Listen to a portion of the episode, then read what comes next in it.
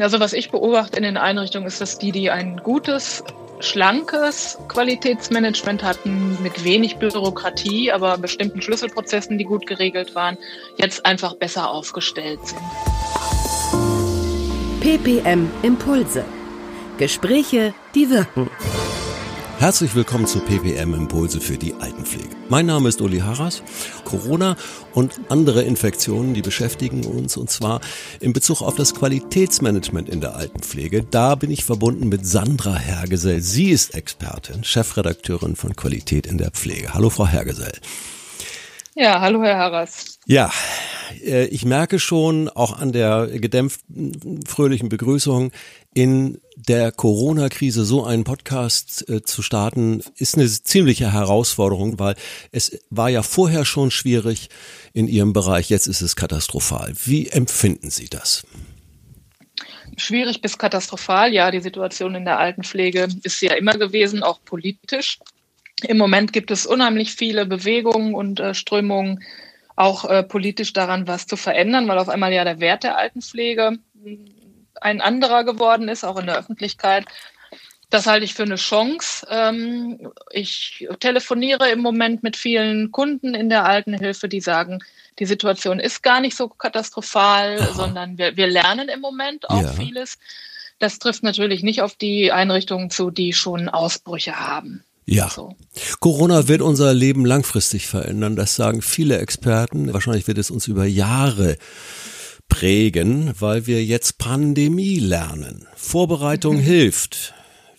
Es war immer gut und war immer richtig. Kann man jetzt auch noch in dieser Situation weiter geplant vorgehen, gerade auch was das Qualitätsmanagement betrifft?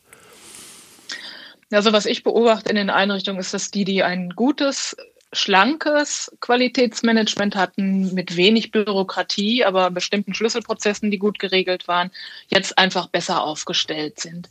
Und ich sehe, dass die, die die dicken QM-Handbücher hatten, jetzt Probleme haben, weil sie merken, äh, die Formal Formalitäten sind zu langsam für bestimmte Entscheidungen und äh, da gibt es ein großes Umlernen.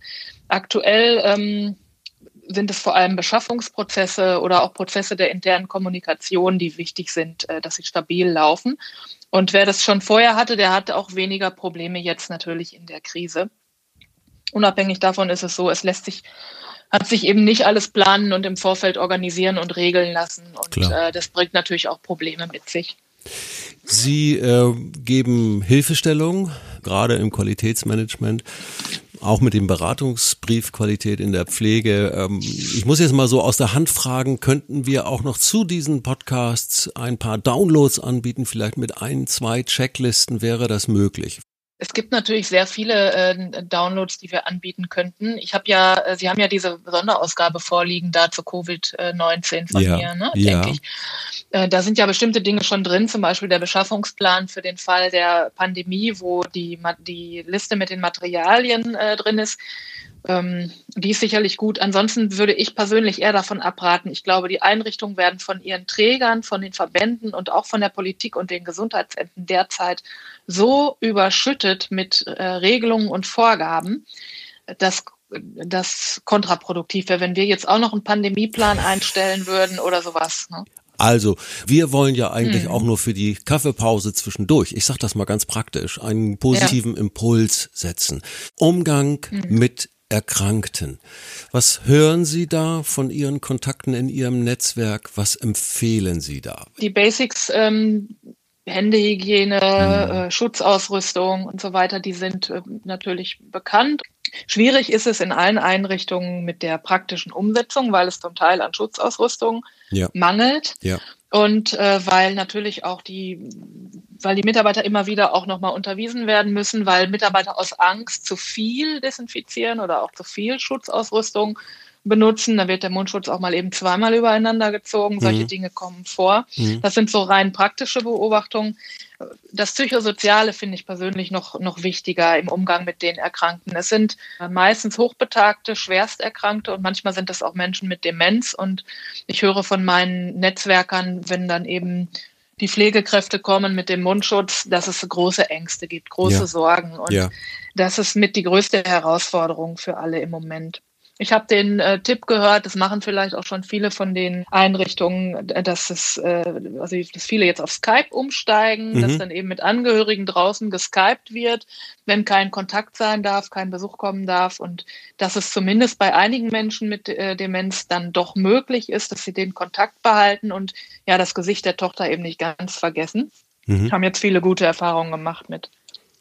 Sicherlich kann man, egal was man rät, immer nur, ja, solche Tipps halt weitergeben. Gibt es da eine, im, im Online vielleicht noch einen Tipp, den Sie hätten, wo ein Austausch mit aktuellen Erfahrungswerten stattfindet?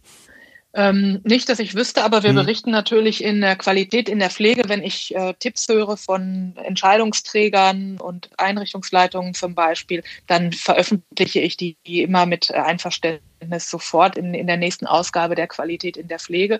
Und auf der ähm, Homepage des PPM-Verlages wird natürlich auch das eine oder andere ja. eingestellt. Ich möchte noch mal mit einem Stichwort hier äh, im ersten Podcast enden.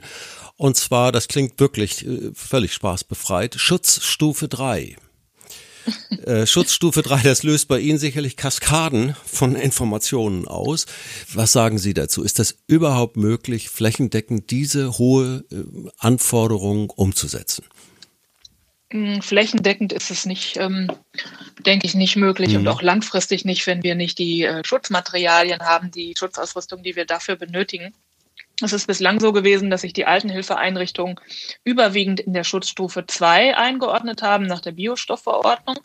Und äh, das ist jetzt, hat sich jetzt eben durch das äh, Coronavirus oder durch die Erkrankung Covid-19 verändert, weil dieser Erreger vom RKI offiziell der Risikogruppe 3 zugeordnet worden ist. Und das wirkt sich eben auf die Schutzstufe aus. Aktuell ist es äh, nach meiner Wahrnehmung so, dass die meisten Einrichtungen sich da zügig auf diese Schutzstufe eingestellt haben und äh, da gut dabei sind. Die Frage ist für mich so ein bisschen, wie geht es weiter, wenn die Krise tatsächlich abebbt? Letzten Endes ähm, muss man dann einen guten, eine gute Mischung aus Schutzstufe 2 und 3 finden und die 3 dann anwenden, wenn die nächste, was wir ja nicht hoffen wollen, aber die nächste Epidemie oder Pandemie kommt. Aber nach meiner Wahrnehmung ist, so die Einrichtungen denn Schutzausrüstung haben, äh, setzen sie das mit gesundem Menschenverstand äh, doch ganz gut um aktuell, die Schutzstufe 3. Ich finde das äh, als Außenstehender sehr positiv. Zumindest ist das mal ein positiver Schlusspunkt für den ersten Podcast dieser ja. Reihe. Ja. Ähm, okay. Wir setzen das fort, auch in Bezug auf Corona. PPM-Impulse für die Altenpflege mit Sandra Hergesell war das, sie ist Chefredakteurin von Qualität in der Pflege. Ich bedanke mich herzlich. Bis zur ja. nächsten Runde. Dankeschön. Vielen Dank. PPM Impulse. Gespräche, die wirken.